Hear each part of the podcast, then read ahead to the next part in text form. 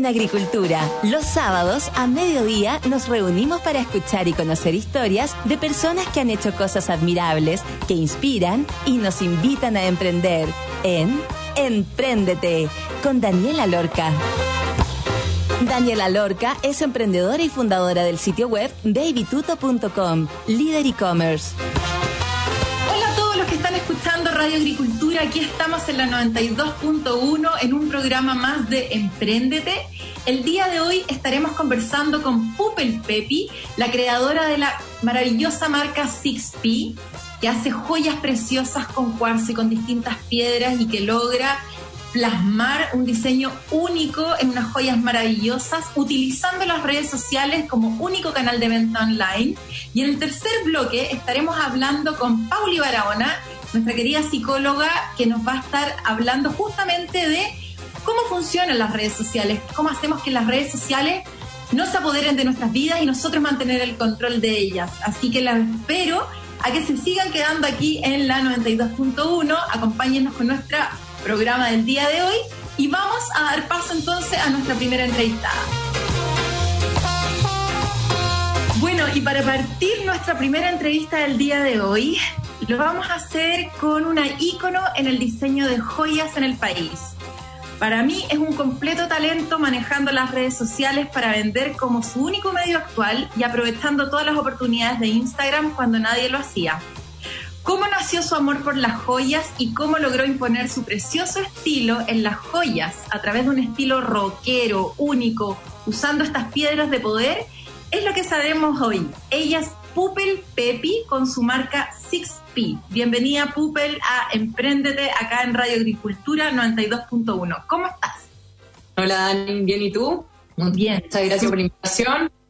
No, gracias a ti. La verdad es que para nosotros es súper importante poder darle espacio a, emprendedores, a personas que están liderando negocios, eh, que de repente pasan un poco más piola porque como que lo están haciendo demasiado bien y son como más bajo perfil y la idea es que puedan compartir acá su historia y que puedan empaparnos de ideas, que nos digan cómo partieron, qué cosas les, tocó muy difícil, qué cosas les tocaron más fáciles, eh, qué han hecho distinto.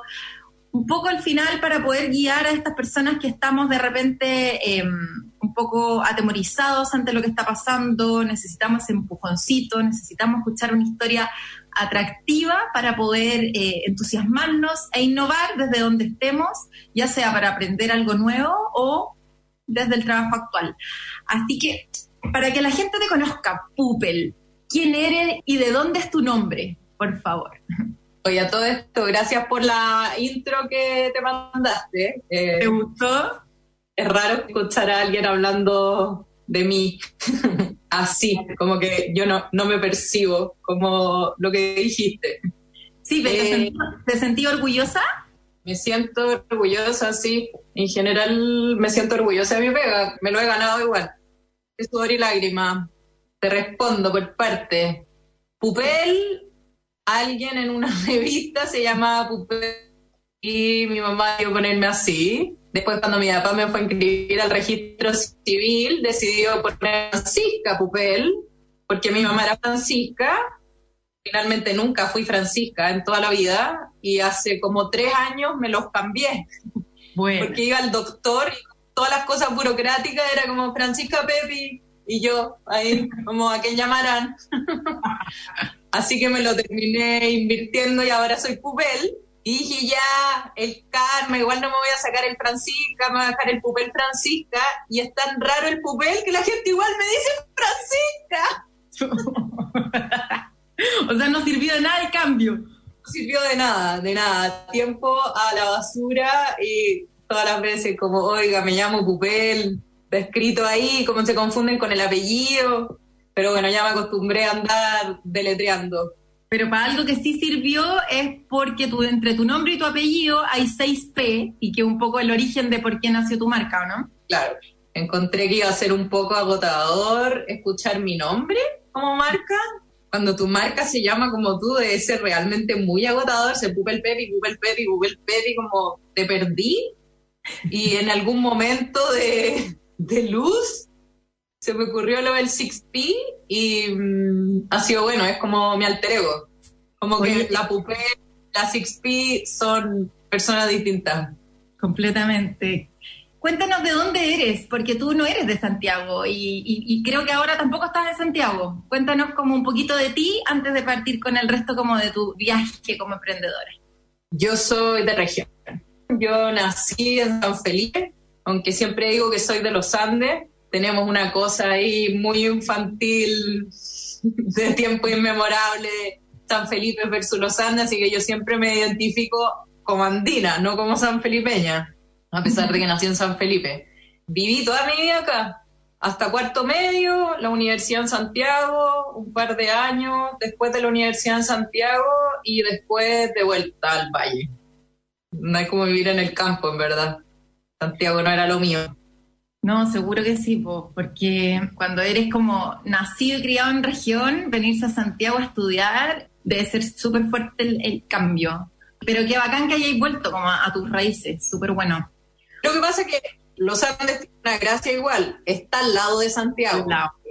Es como que somos una extensión extraña, ¿cachai? Entonces, Eri aparte, pero en realidad si necesitáis ir a Santiago, vaya en una patada. Bueno, antes del apocalipsis iba ir rápido, ahora ya está tedioso, pero está al lado, lo que necesité. Entonces igual es rico. Harta gente de mi generación volvió a vivir para acá.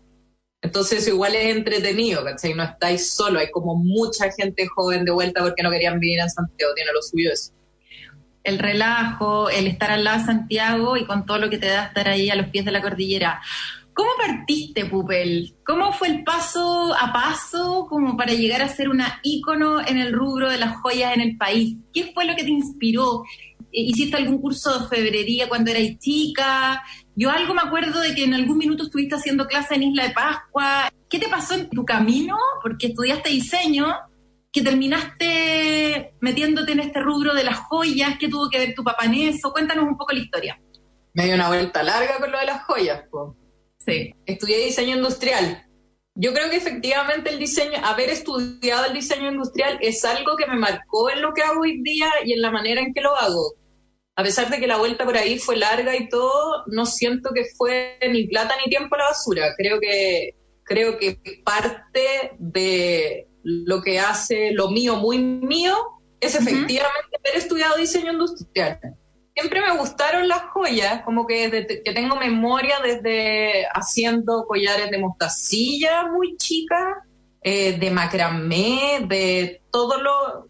Siempre fui como una persona muy enjollada como que en verdad yo hago joyas porque a mí me gustan las joyas y partí un poco haciéndomelas para mí.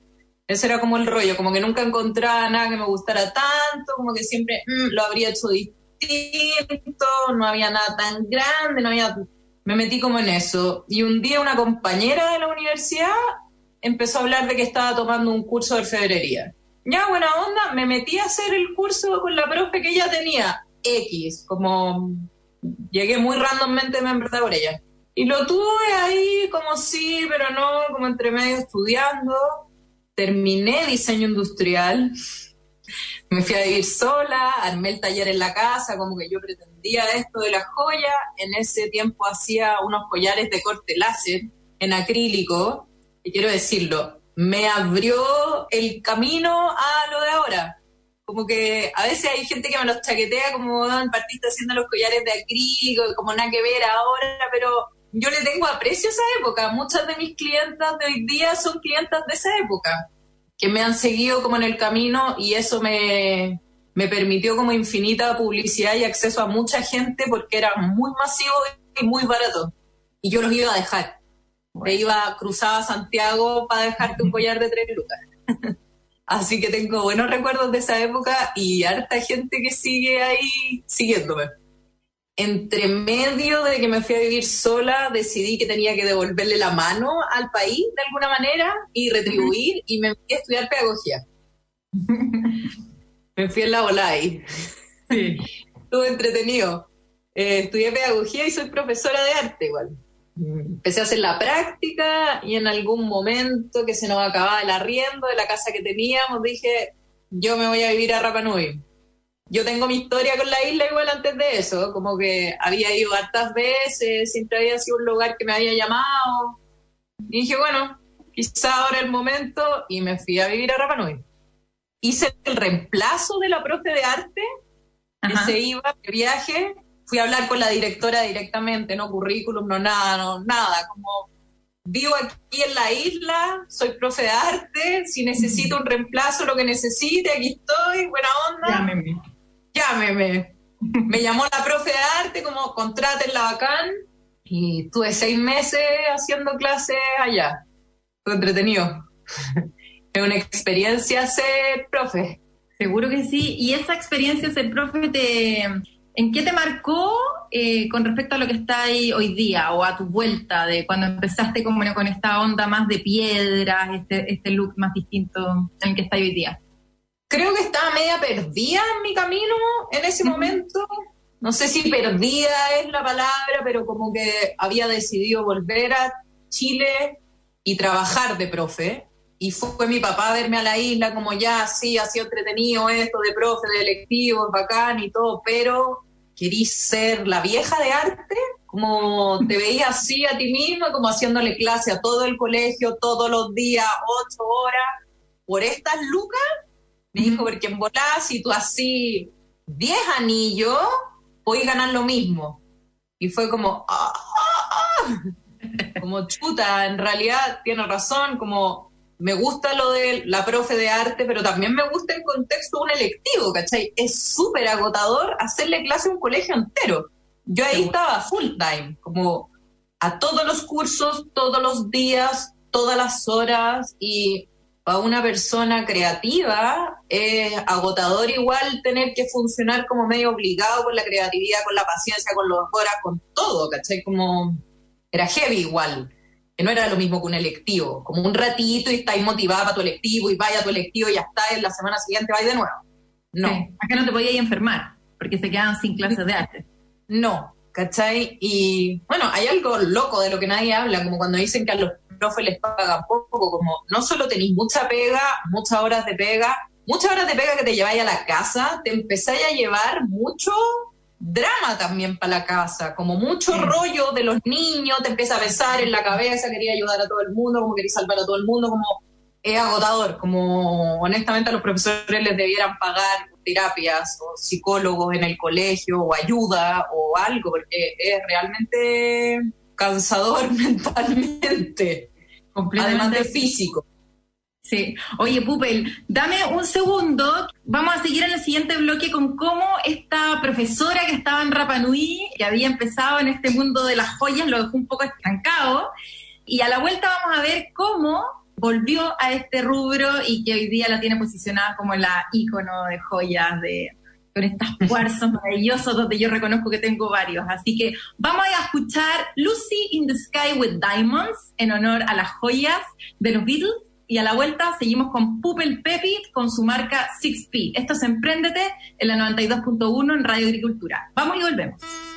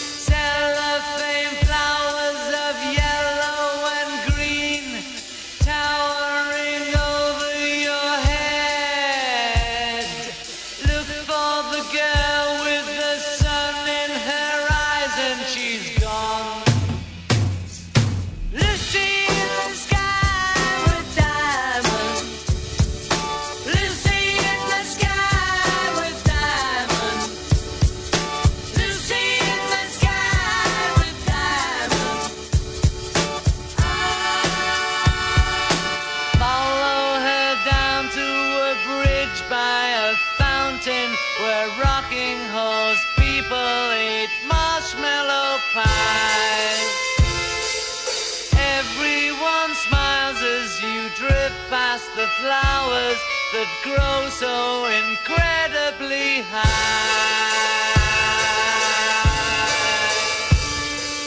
Newspaper taxis appear on the shore, waiting to take you away.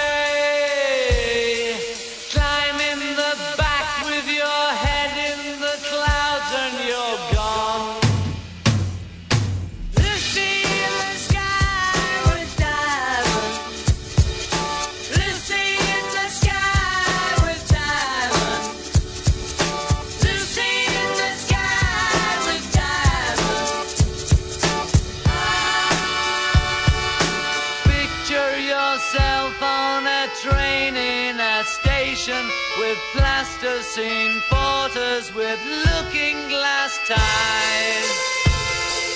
Suddenly someone is there at the turnstile, the girl with kaleidoscope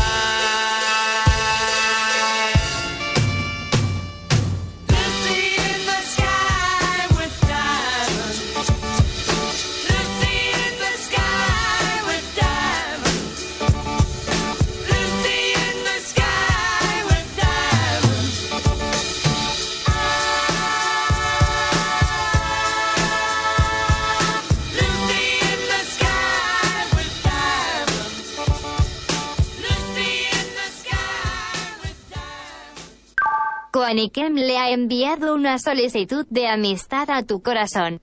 Apóyanos en la colecta online 2020. Recuerda entre el primero y 7 de junio entrar a desafíocoaniquem.cl para hacer tu donación y apoyar a los niños con quemaduras. Coaniquem, todo por el niño quemado. En agricultura es Empréndete con Daniela Lorca. Bueno, estamos de vuelta entonces estaba ahí en estas clases de arte con sin descanso eh, por estos seis meses, en donde sentía que estaba ahí un poco desorientada eh, y te fue a ver tu papá y te dijo, oye, así de anillo ganáis lo mismo que estáis haciendo hoy en día, que estáis rentada. Y ahí fue cuando te hizo clic. ¿Y qué hiciste ahí? ¿Te viniste al tiro? ¿Empezaste a hacer joyas allá o cómo fue? Sí, porque no fue solo una cosa como de plata, pero eso. Fue como, me dijo, de verdad te veís siendo la profe de arte, yo creo que no es lo tuyo. Yo creo que lo tuyo son las joyas y que debieras meterle ficha a lo de las joyas, creo que eso es lo tuyo. Me dijo, mira, te doy esta oportunidad, podéis volver a la casa, te mantengo, ve si te funciona, al menos trata, quizás no te funciona y ya está, podéis seguir siendo profe, pero yo diría que juégatela, te apaño. Bien. Y dije, ya, ok, y me volví. Yo ahí ya me volvía de la isla igual. Me volví y dije, ya, ok, me voy a dar un año de plazo para ver si esto de las joyas funciona. Si funciona, bacán. Y si no, bueno, traté. Hay algo particular en ser emprendedor que yo creo que hay que decirlo, no es algo para todo el mundo. Eh, siento que muchos emprendimientos me da la sensación que fracasan en el camino porque la gente no, no, no, estaba preparada para ser emprendedor. Es, es, difícil no tener un jefe, es difícil no tener nadie que te diga, tenéis que hacer esto, esto, esto, nadie que te ponga límites, nadie que te ponga horario. Me costó infinito al principio porque estaba en mi casa, de vuelta a vivir con mi mamá, tenía el taller en la casa, como que estáis en pijama tomándote el café, te metís al taller, como que nunca te desapegáis entre la casa, el taller como estaba en la casa, mi mamá me mandaba al súper, como no estáis trabajando, y yo como, sí, estoy tratando de emprender.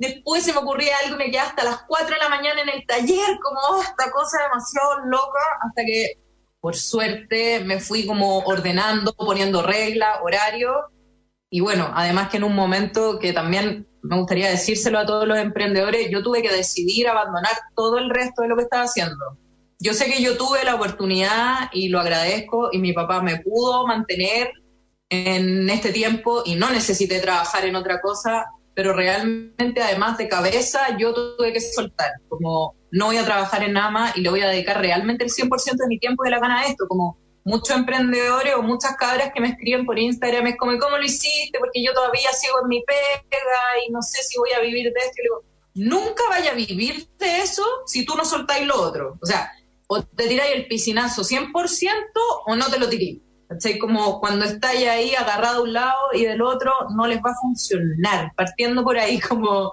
creo que de verdad los emprendimientos son el 300% de tu tiempo, de tu energía energía de todo.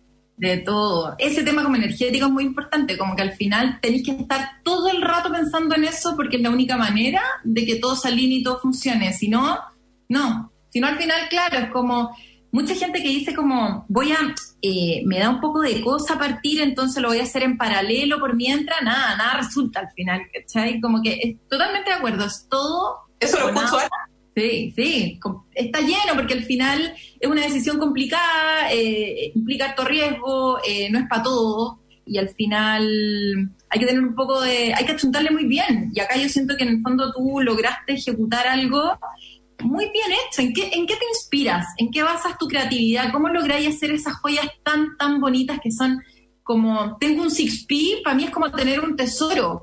¿Cómo lográis llegar a eso? ¿Te inspiraste en algo que viste en algún país, en alguna diseñadora o, o fue solamente en tu cabeza?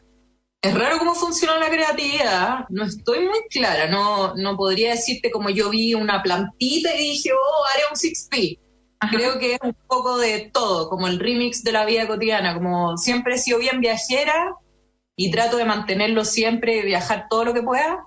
Soy buena para la tele, soy buena para, para escuchar música, soy observadora, me imagino, como me asombran cosas raras, idiotas del tipo, ¿por qué los nísperos no tienen la misma cantidad de cuescos todos? Creo que hay algo como en el remix diario de cosas que me hace eh, pensar y crear las cosas que hago. Ahora también voy trabajando harto sobre la marcha, de repente sueño con algo un poco Ujú. en la marcha, me pongo como a soldarlo, si me va tincando, si no me va tincando, lo chao, basura. A veces hago algo hasta la mitad, lo sigo otro día, hay veces que ando full inspirada y hago como cinco cosas distintas en un día, es como relativo, como... Me imagino que la creatividad de todo el mundo funciona distinto. Sí, bueno, como que, y al- pero al final eh, tenía estas como figuras de que de repente uno se imagina o, no sé, pero yo cuando veo lo, lo que hay logrado hacer, como que en mi vida yo podría hacer algo así, como que no me da la cabeza, ¿cachai? A mí me- yo soy como muy, muy cuadrada, yo soy ingeniera, como que no, no, no, me da para pensar algo así, entonces eh, es muy bonito lo que lográis, como, como con una muy linda ejecución, las piedras son preciosas, y como, como este mundo como del brillo, llamémosle, así como, una vez tú, escuché, no me acuerdo si, si me comentaron por ahí o, me lo dijiste directo a mí, pero como más es más, como exageremos, co- como que nos queremos poner un collar y, o, queremos ponernos tres, pongámonos los tres collares, ¿qué pasa? ¿Cuál es el problema? Como que seamos nosotros mismos lo más auténticos posible y como que en este mundo de brillo y de cosas eh, bonitas que hemos hablado hasta el momento, me imagino que también te han pasado cosas complicadas referentes a,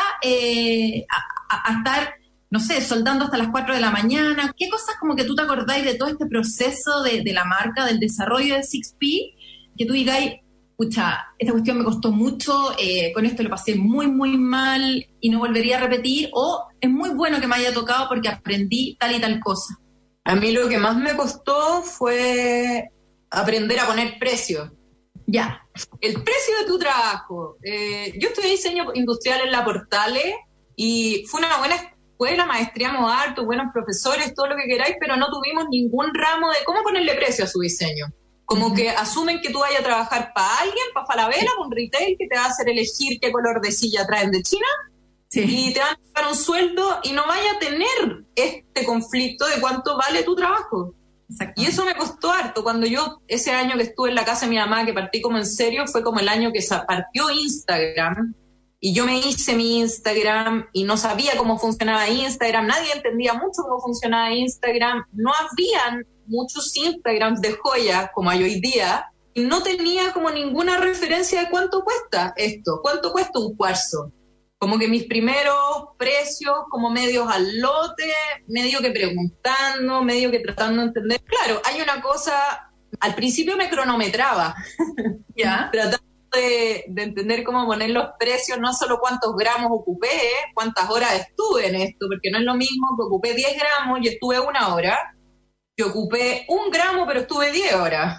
como ahí entendí que en realidad el valor de lo mío estaba en mi tiempo ni no solo en la ejecución, en el diseño de como todo lo que llevaba que yo efectivamente hubiera hecho ese cuarzo, que a veces la gente lo ve y es como, ah, un cuarzo, sí, pero para llegar a ese cuarzo yo tuve que viajar, yo tuve que escuchar, yo tuve que ver, yo tuve que pensar, me tuve que cabecear, además de ir a clase, además de poder hacerlo, además de quemarme las manos y como infinitas cosas que la gente no ve atrás.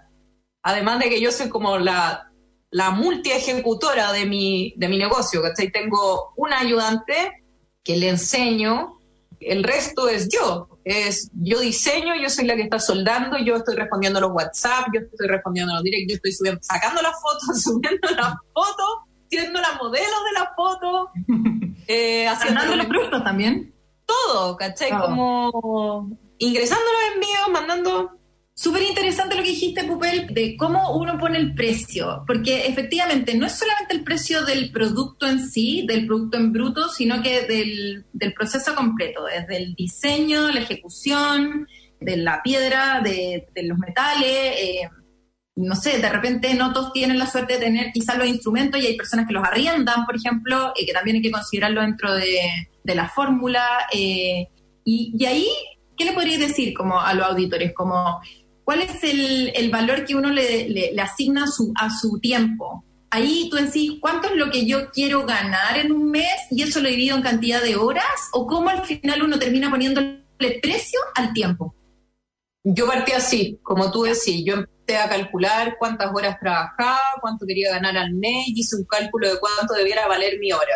Y al principio en verdad me cronometraba y era súper matea. Hoy día ya no lo hago, obviamente llevo como muchos años, y ya he descubierto como fórmulas para sacar el precio.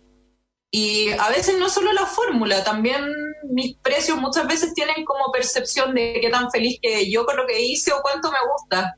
O sea, si yo hay algo que, no sé, encontré que una tirada de cuarzos me quedó más bonita, le puse más ganas, o estoy más feliz, o me gustan más, son más caros que los que me gustaron menos. Claro. Hay una cosa compleja en eso, porque no es solo a veces una fórmula, ¿cachai? Ojalá fuera tan sencillo decir yo multipliqué por X y me dio el número.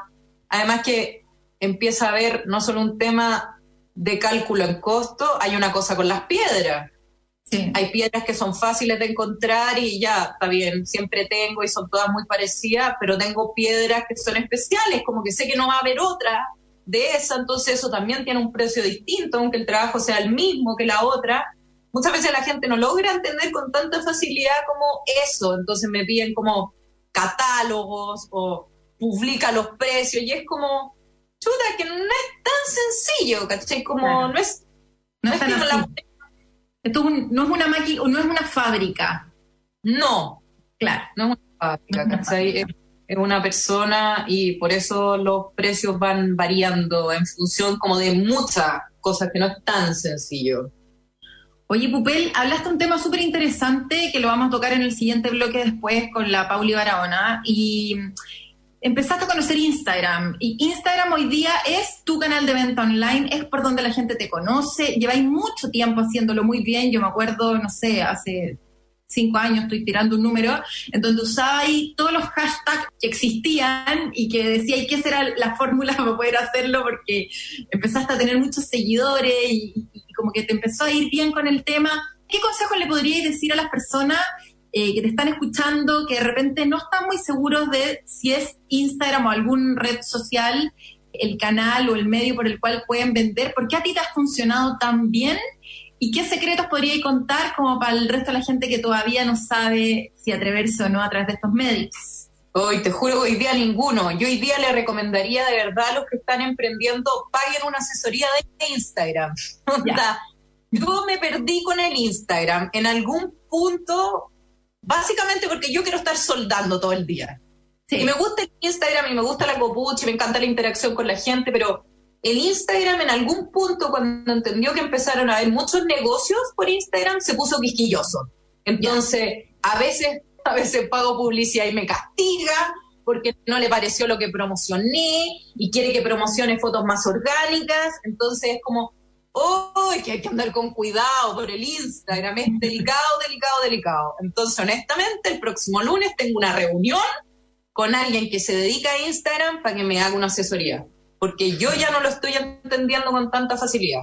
pero bueno también, o sea, como decir, ¿sabéis qué? Quizás me funcionó al principio, pero con- como cambió la fórmula, eh, el algoritmo, estos, estas cosas que cambian eh, Google, Instagram o todo, de repente, claro, hay que actualizarse y hay personas que ya están estudiando, es decir, que te pueden asesorar mucho mejor que si es que tú le dedicáis cinco horas, un día entero a entenderlo, porque al final tu mayor valor está en estar soldando tu, tu joya. Mira, yo soy bien control freak para mis cosas. Y si hay algo que los emprendedores tienen que entender es que hay que tratar de ir delegando y dejando, porque uno no lo puede hacer todo. Yo ya entendí que el Instagram no le estoy siguiendo el rollo y está bien, no tengo por qué ser la seca de Instagram. Obvio. ¿Cachai? Que al principio era como, tengo que hacer todo yo. No, no tengo que hacer todo yo. Lo mío es soldar. Lo que yo quiero hacer realmente es estar soldando. Y si tengo que delegarle la pega del Instagram a una persona y contratarle y pagarle, bacán. Contrato a una persona y le pago para que ella vea. Ahora, ojo con eso, porque a mí al menos me pasa. A mí me gusta que mi Instagram sea personal. Ajá. Me gusta que Instagram sea una marca, pero tú sabés que la marca soy yo. No es Falabella Sí. tú sabés que tú habláis y tú habláis conmigo y que la que opina también soy yo si quiero opinar sobre algún tema que a mí me parece importante no mantenerme como una marca nomás. A mí me gusta ser una marca persona. Sí. Entonces, creo que lo que necesito ahora es como un remix, como, ok, yo soy la que sube los memes y la foto y whatever, pero también tengo una persona que me ayuda con las estadísticas, alguien que está viendo qué día hay que postear, qué día es la promoción, qué foto hay que promocionar, cuántos días, cuánta plata le tenéis que meter. Yo no me quiero meter a ver las estadísticas. Yo quiero subir memes, ¿cachai? Entonces, creo que es importante eh, delegar y, y empezar a hacer como buenas mezclas. Como yo tengo esto y ella tiene esto, bacán, la contrato. Y así. Pastelero a sus pasteles. Oye, y Pupel, para terminar, ¿el coronavirus te ha afectado en algo? ¿Te ha afectado en, en algo con respecto a, a la generación de joyas? ¿Te ha bajado de repente la, la demanda? ¿O la, la demanda se mantiene igual? ¿La gente compra joyas en esta época o no? ¿Te cambió tu modelo de negocio? ¿O sigue todo muy normal y hasta el momento no tenéis ningún impacto? ¿Y te afecta así como como que sentís que te, te fuiste un poco para atrás, eh, reaccionaste frente al, me- al miedo, te aterrorizaste un poquito o seguiste haciendo lo que siempre hay hecho y si estáis poniéndole plata a marketing para, para captar más suscriptores y todo, seguir en esa o qué, qué fue un poco lo que te ha pasado con el coronavirus? Oye, yo tengo que ser súper agradecida de mi negocio. A mí no me pegó para el 18 y tampoco con lo del coronavirus. Por suerte, hay algo en el tema de joyas que es lo que yo he descubierto que está bien. No es primera necesidad, pero tampoco está en la categoría de comprarte una polera. Sí, Las mujeres le dan mucho valor a las joyas, sobre todo al mano. Se los agradezco un montón, la verdad. Y muchas se hacen estos regalos como de talismán, del poder, y de verdad le ponen ganas y energía al collar, entonces realmente no es lo mismo que comprarte una polera, como decía antes. Y eso ha hecho que las ventas se mantengan, bien. por suerte. Ahora con el coronavirus, yo bueno, las ventas de internet en general, no solo lo mío está potenciado, porque como la gente está en la casa y no puede salir, es todo a la casa, a la casa, a la casa, compro online. Así que por ese lado sigo igual. Lo que a mí me afectó fue la logística de vivir en el campo. Claro. Y me ha costado irlo resolviendo. Por suerte soy una psicópata compradora de piedra y tengo piedra para fabricar hasta el 2030. pero, pero la logística de eso no estuvo fácil, ¿cachai? Con cuarentena en todo el mundo, en todos lados, compro Sí. hartas cosas de afuera que mando a hacer también Ha estado difícil, pero ya resuelta, así que hemos podido seguir funcionando. Y no, yo no funciono en función del miedo, la verdad. Hago lo que hay que hacer y está bien. Igual yo tengo la posibilidad de mi taller exquisito donde no veo a nadie. Me hice un taller en la casa, puedo trabajar en la casa, si quiero como... No conozco a nadie más privilegiado, la verdad tengo que decirlo. Oye, nosotros súper agradecidos de haberte escuchado, cosas con las que me quedo. Definitivamente el emprendimiento no es algo para todo el mundo, hay que darle full foco si uno quiere que realmente resulte. Una cosa muy compleja es aprender a poner el precio y eso es importante, valorizar realmente el tiempo y en la cadena completa para poder llegar al mejor precio posible. Eh, si es que no me siento cómoda haciendo algo porque ya no sé cómo funciona muy bien, delegarlo, eh, pasárselo a los expertos y no se puede hacer todo al final. Y algo que te has jugado muy a favor ha sido este como control freak de llevar las riendas de tu negocio desde siempre. Y, por eso es el resultado que tenéis hoy en día y tienes piedras eh, bonitas todavía en stock. Así que hay joyas todavía para rato eh, por parte de la 6P para la que las personas se quieran comprar ahí. Eh, logró traer con cuarentena y todo eh, las piedras a, a, los Andes. Así que muchas gracias por tu tiempo, Pupel, por consejos, una tremenda entrevista. Y eso, así espero lo hayan pasado súper bien. Muchas gracias. Aquí estamos, les recuerdo, en la 92.1 en Emprendete y seguimos con el siguiente bloque hablando de justamente este tema, redes sociales.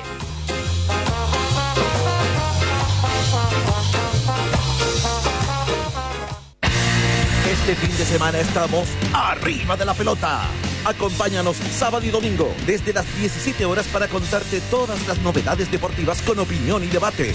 Con el reinicio de la Bundesliga, la prueba de fuego para que vuelvan las mejores ligas del mundo.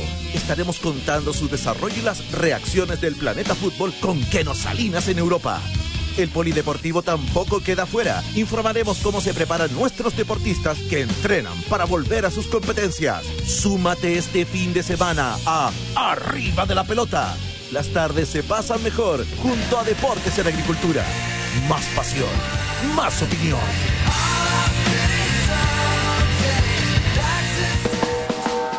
En Agricultura es Empréndete con Daniela Lorca. Ya estamos de vuelta, les dejo pasado el Instagram de 6P. Ahí la encuentran como S-I-X-P, 6P. Y cuando nos fuimos a la pausa, Pupel me comentó acerca de los límites, que no lo quiero dejar pasar. Límites en tiempo, de cuándo, cuánto considerar que un proyecto es exitoso y qué definición de éxito es la que se debe definir. En relación a los límites, hay un tema que hoy está muy fuerte y que tiene que ver con las redes sociales.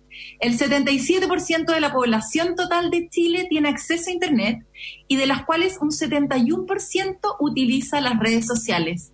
Así como Pupel, que maneja y controla las redes sociales para vender sus productos, hay casos donde las redes nos controlan a nosotros. A mí me pasó. A mí me pasó que cargué con la vida de muchas personas, me quitaba tiempo, me quitaba energía, me quitaba mucho foco. Y sobre cuáles son los efectos positivos y los efectos negativos del uso de las redes sociales, donde por ejemplo Facebook cuenta con más de 2 mil millones de usuarios activos en solo un mes, Instagram con más de mil millones de usuarios activos en un mes, es lo que vamos a hablar ahora en este tercer bloque con nuestra querida Pauli Barahona, psicóloga, terapeuta y profesor visitante de la Universidad de San Francisco. Bienvenida, Pauli, ¿cómo estás? Gracias, Dani, muy bien, muy bien. Entretenido el tema. Entretenido el tema, difícil el tema. ¿Qué, ¿Qué opinas de lo que, de lo que dije un poco? Más que hablarte de lo que yo opino, te voy a hablar de lo que la las investigaciones, la ciencia dice hasta ahora y lo que los terapeutas han ido acordando de cómo se vive la experiencia con las redes sociales.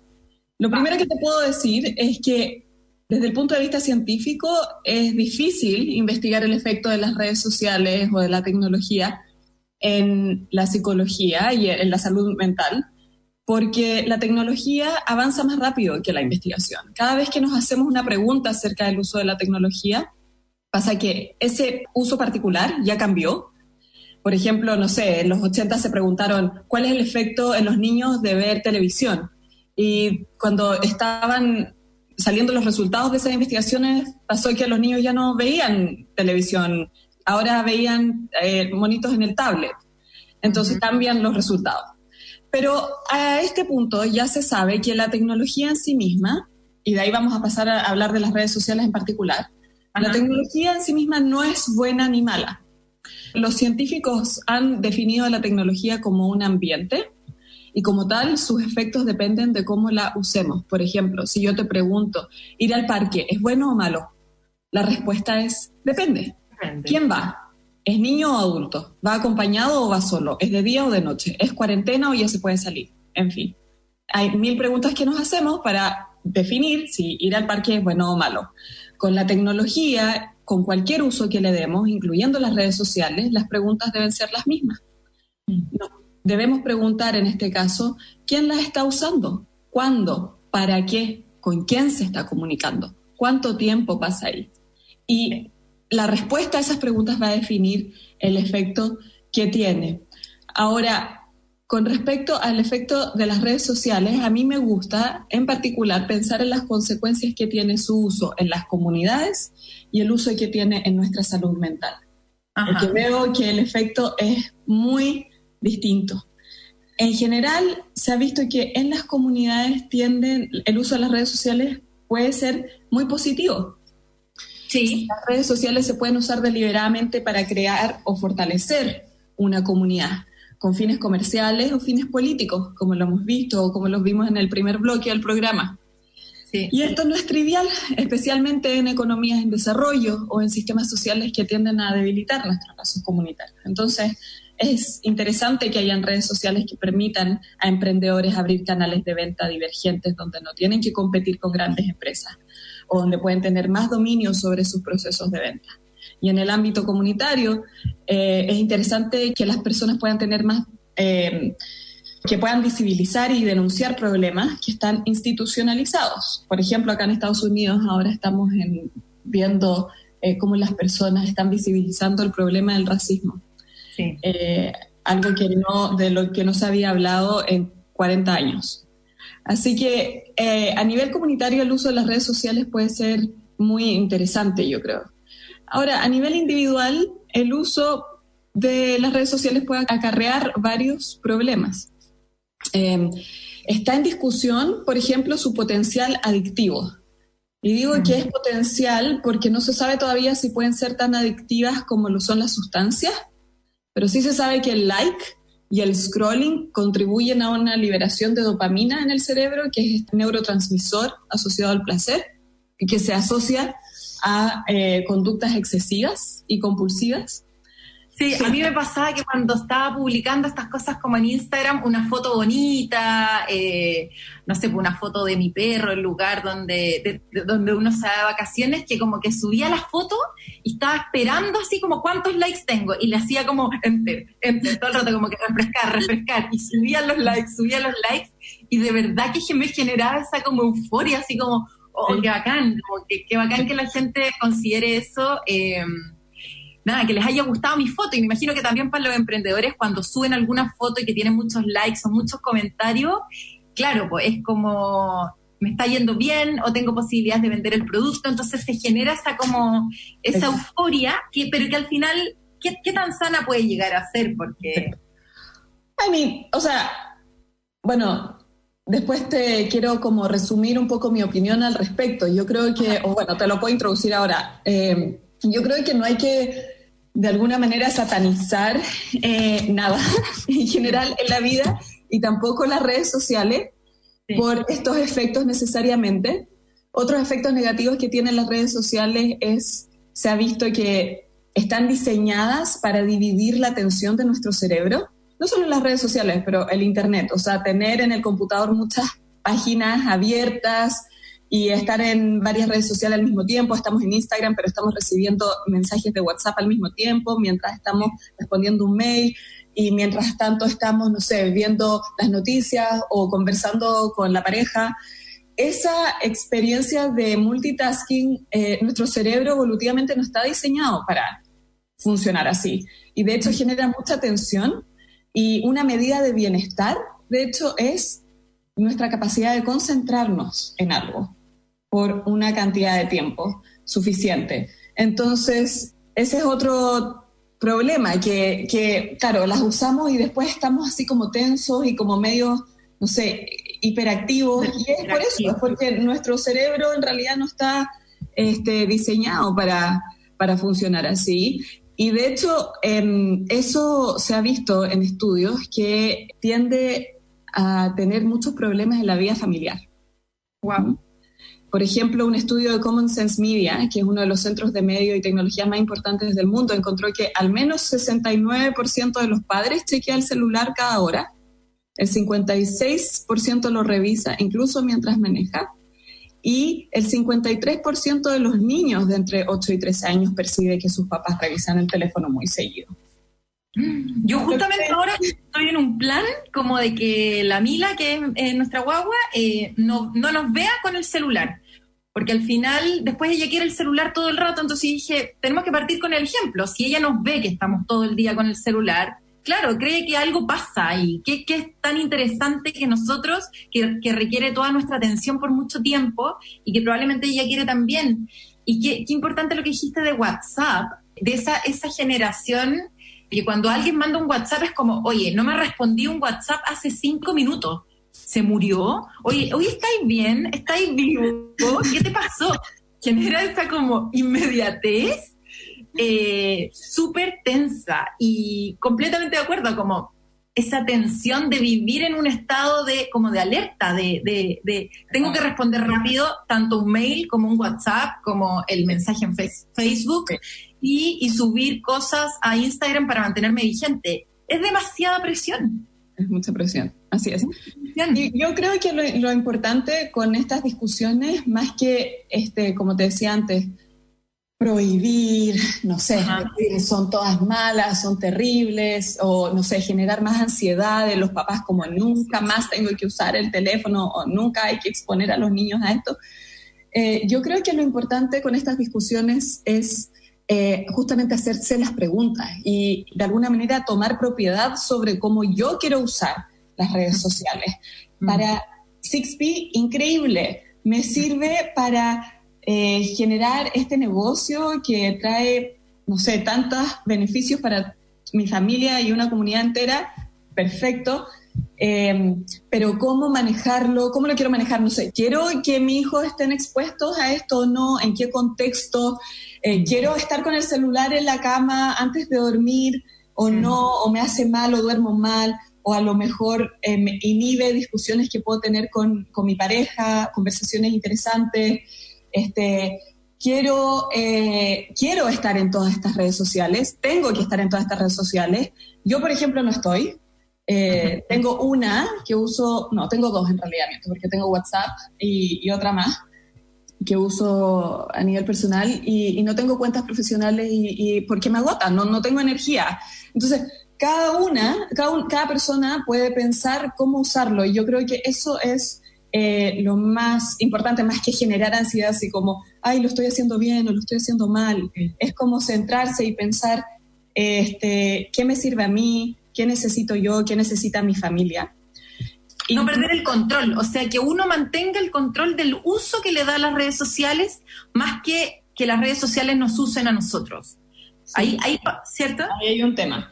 Y, eso, eh, el tema del control nos lleva a un tema un poquito más profundo, y que qué bueno que lo mencionaste, que es que desde otras miradas de la psicología, desde la psicología profunda, se podría decir, Sí. em, las redes sociales crean una fantasía Ajá. de relación que se siente como muy gratificadora, porque ahí podemos poner partes de nosotros que no necesariamente hemos procesado o hemos integrado.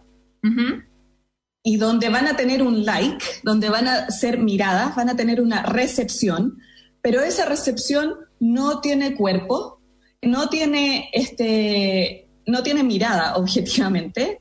Nosotros no vemos cuál es el efecto corporal que tiene en el otro.